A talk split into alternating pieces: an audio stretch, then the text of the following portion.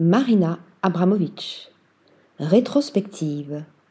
Née en 1946 à Belgrade, dans l'ex-Yougoslavie, Marina Abramovic a conduit l'art de la performance de ses débuts expérimentaux dans les années 1970 à son apogée.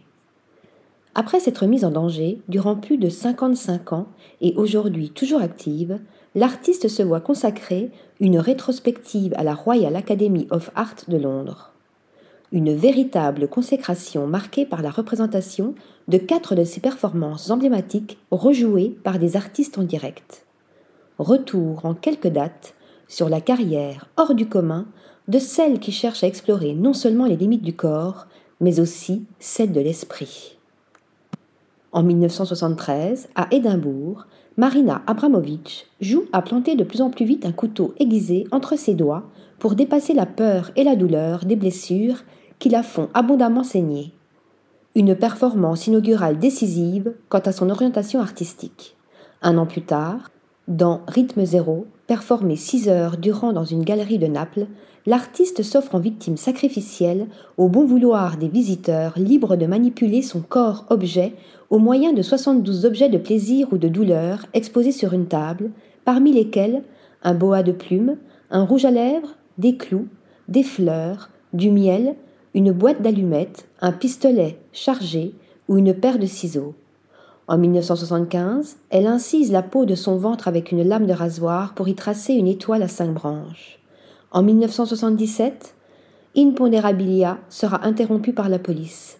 Marina Abramovic et son compagnon Houlet, se tenant nus l'un en face de l'autre à l'entrée de la Galleria d'Arte Moderna de Bologne, contraignaient le public à les frôler pour pénétrer dans le musée. En 1977 toujours, dans Breathing In, Breathing Out, Abramovich et Hewlett s'embrassent jusqu'à s'étouffer l'un l'autre tandis que dans Hey Hey Hey, Hey Hey Hey, ils crient l'un en face de l'autre durant 15 minutes. Explorer les limites du corps et de l'esprit.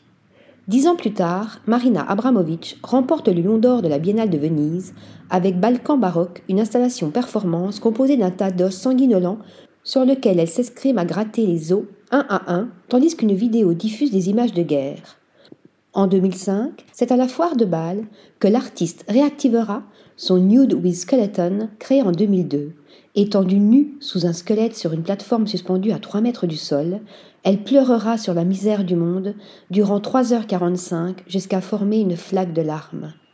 Citons enfin la performance participative intitulée The Artist is Present, qui en 2010 déplaça les foules au MoMA de New York. Pendant trois mois, elle y demeura assise sur une chaise, sept heures par jour, six jours par semaine. Au total, pendant 736 heures et 30 minutes, sans boire ni manger, attendant qu'un spectateur prenne place en face d'elle pour se regarder les yeux dans les yeux afin d'abolir le temps d'être au présent. C'est pour transmettre cet art de la maîtrise de soi et de l'endurance dans la performance qu'en 2016, l'artiste a fondé la Marina Abramovic Institute. Au moyen de techniques méditatives et spirituelles issues de ses expériences au sein de différentes communautés, tibétaines, aborigènes ou chamanes, elle y enseigne l'art de repousser les limites du corps et de l'esprit.